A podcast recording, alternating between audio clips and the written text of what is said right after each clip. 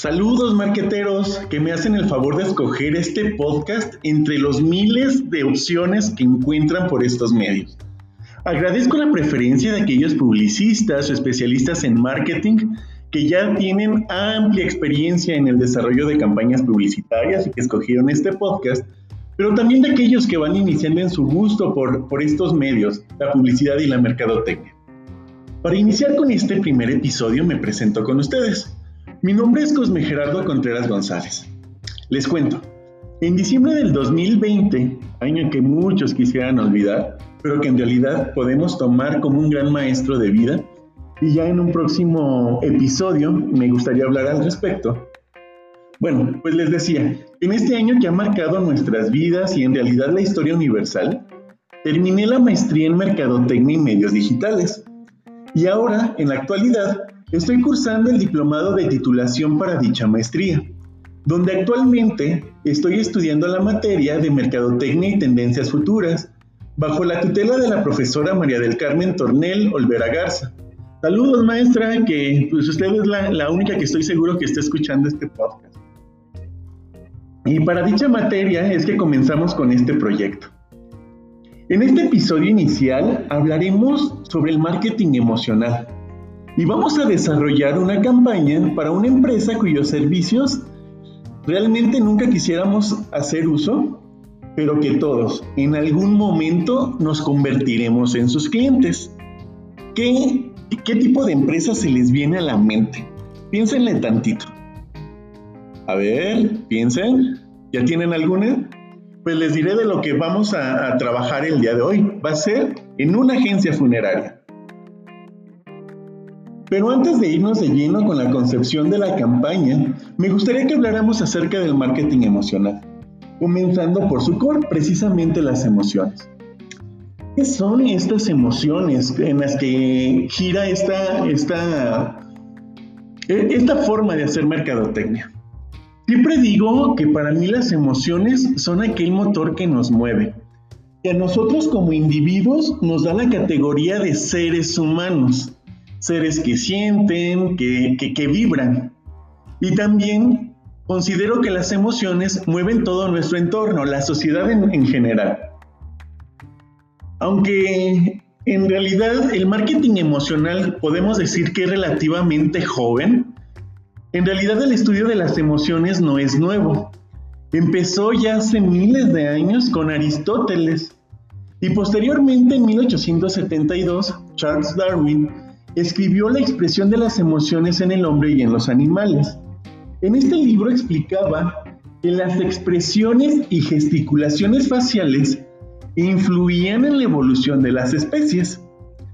Ya en la historia moderna, en 1972, Paul Ekman, ya en la historia moderna se llega a considerar como pionero en el estudio de las emociones y la expresividad facial, destacó algunas emociones básicas, como lo son la tristeza, la alegría, el asco, la repugnancia, la sorpresa, el miedo, la ira.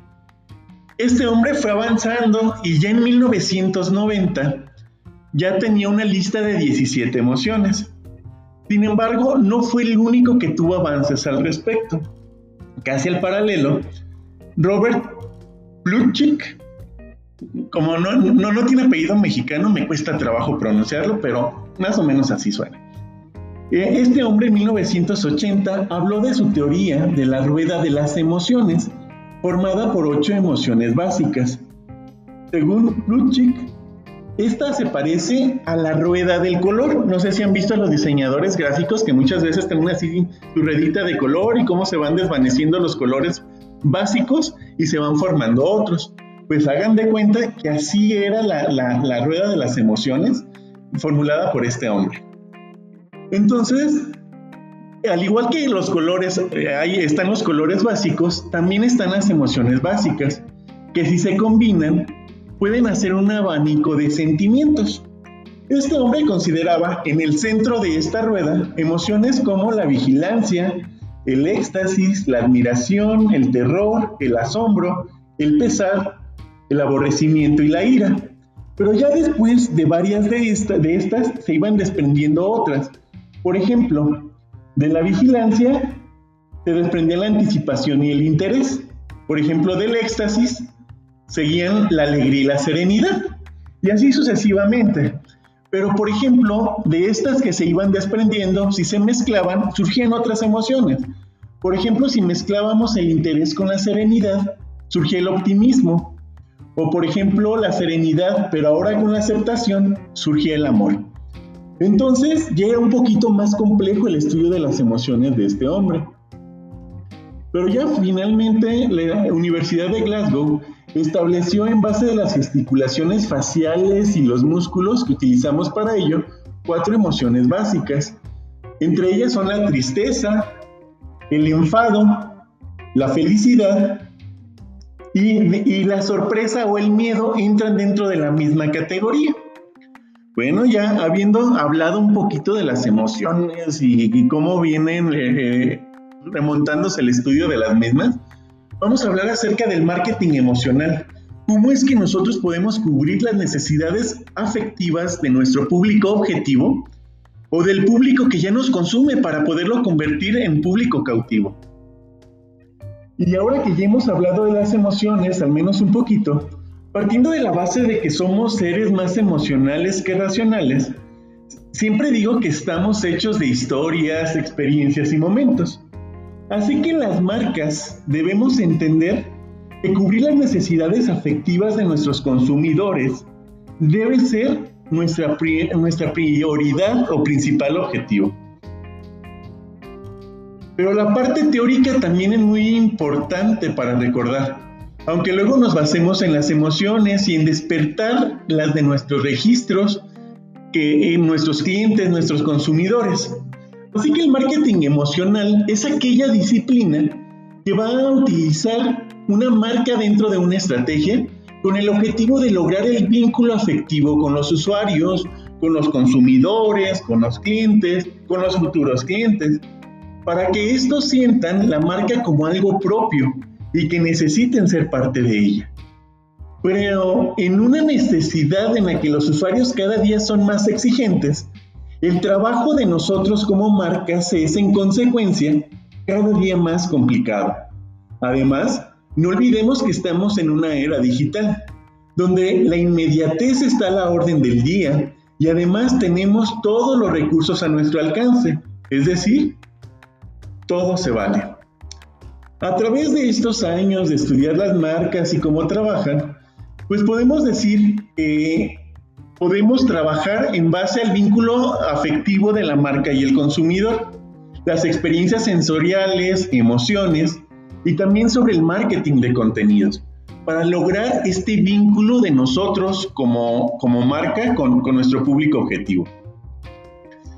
Por ejemplo, en lo que tiene que ver con el vínculo afectivo de la marca y el consumidor, debemos pensar que sin dicho vínculo, el marketing sería inexistente carecería de sentido. Esa relación emocional que les haga vivir experiencias por ambas partes es indispensable. Es decir, no solo el consumidor o cliente vive las experiencias, también nosotros como marcas lo hacemos a través de estos que afortunadamente para todos nosotros sabremos sacarle el provecho a ese feedback que tenemos con el consumidor y que tenemos que ser capaces de obtener de alguna u otra forma. Es necesario entonces que establezcamos un vínculo bidireccional, donde nosotros les demos a conocer nuestro contenido esté con emociones, pero ellos también nos hagan saber qué es lo que les está generando, si nuestra campaña está siendo exitosa o no. Por eso les decía, vamos a hablar acerca de, este rubro eh, eh, de, las empresas que, que tiene que ver con las funerarias. Es difícil hablaba con, alguien que, es dueño de una funeraria. Para ellos es difícil el, vender los paquetes de previsión funeraria, porque cuando estamos hablando de emociones, te hablan de una funeraria, te hablan de algo que tiene que ver con la muerte e inmediatamente se genera un rechazo, porque es un tema del que muy pocos hablamos o de del que muy pocos quisiéramos pensar. Sin embargo, por ejemplo, estamos acostumbrados a que cuando contratamos los servicios de, una funeraria es un servicio inmediato. Es porque ya uno de nuestros familiares ya, ya falleció. Entonces es cuando se hace indispensable la contratación de estos servicios. Sin embargo, ya cada una de las funerarias que están por lo menos aquí en la ciudad de Uruapan, Michoacán, que es donde yo vivo, están tratando de vender paquetes de previsión donde con cómodas mensualidades ya la gente se va anticipando a los gastos funerarios. Sin embargo, para aquellos vendedores de representantes de estas funerarias, ha sido complicado vender dichos paquetes de previsión porque la gente inmediatamente si les hablan así tal cual, saben que este, vengo de funeraria fulana de tal, inmediatamente cierran las puertas. O aunque sean amables y lo que ustedes quieran, no les van a, no les están consumiendo los, servicios como ellos quisieran. Entonces, ¿qué les parece si pensamos en una campaña para poder trabajar con una funeraria? En este caso, se, cuenta con un presupuesto suficiente para trabajar con medios, entre comillas, tradicionales. yo estoy en contra de que dividamos los medios tradicionales, los medios digitales y así sucesivamente. finalmente son medios y vamos a trabajar con todos ellos para lograr el objetivo de vender nuestro producto, nuestro servicio, de generar, en este caso, si lo, si lo vamos a utilizar con el marketing emocional, generar ese vínculo con los usuarios. Entonces, aquí en la ciudad de Uruapan tenemos varios espectaculares y también las redes sociales están teniendo un efecto en cuestiones de publicidad. Entonces, tenemos, les decía, tenemos el presupuesto suficiente para trabajar con todos estos medios.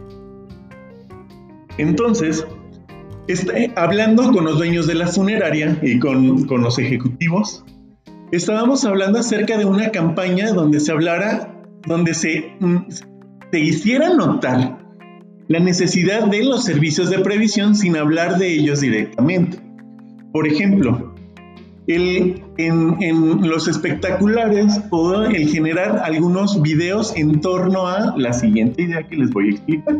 Una familia disfrutando de del día de descanso del papá, que están en un parque, que están jugando o están jugando en la misma casa ahora con lo de la pandemia.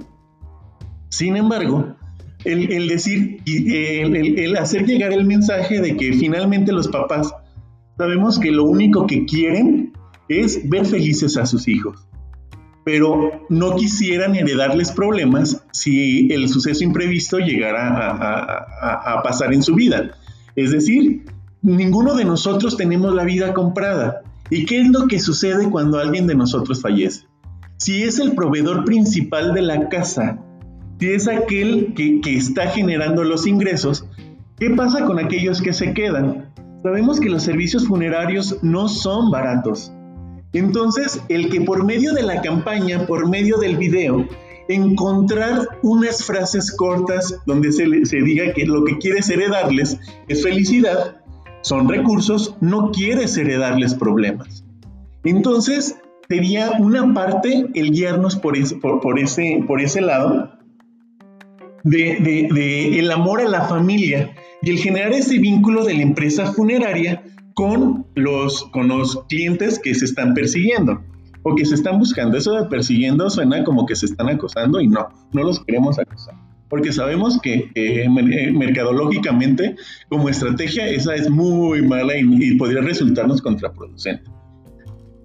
Ahora también quisiéramos hacer un poquito de impacto, el poner algunos, eh, algunos videos en las pantallas gigantes que también tenemos, donde son videos de 14 segundos y hacer algún impacto en, las personas porque estas pantallas están donde están los principales semáforos de la ciudad. Entonces sabemos que los semáforos llegan a tardar algunos segundos. Y poner qué es lo que sucede cuando te pasas el semáforo. Entonces, el poner precisamente que alguien se está pasando el semáforo, está un, un, eh, un accidente posterior a, a que se pasa en el semáforo, y ponerle precisamente ¿Te gusta pasarte la luz roja? Recuerda que, recuérdales a tus familiares que estos son nuestros datos. Contáctanos, estamos para servirlos. también estamos moviendo emociones, que estamos generando conciencia sobre respetar las señales de tránsito, pero al mismo tiempo estamos generándolo con, eh, estamos generando todo esto vinculándolo con nuestro con nuestra organización o con nuestro logo. Ya posteriormente, en otros episodios, hablaremos de cómo hacer este eh, cómo, estar trabajando con la segmentación de mercados para ver a quiénes vamos dirigidos, quiénes son los que toman las decisiones de compra de contratación de los servicios. Y estaremos hablando acerca de qué cosas tomar en cuenta para generar todas estas campañas. Bueno, por el momento me despido de ustedes. Para el siguiente episodio hablaremos acerca de la segmentación de mercado, precisamente de esta misma funeraria. Y veremos cómo es que podemos pensar y pulir esta campaña, esta idea de campaña de las que estuvimos hablando en este instante, para poder generar una campaña exitosa y que la ciudad de Uruapan empiece a comprar sus servicios de previsión funeraria. Un placer estar con ustedes. Gracias por el tiempo invertido en este podcast. Se despide de ustedes Cosme Gerardo Contreras González. Estamos en contacto en el próximo episodio. Un abrazo.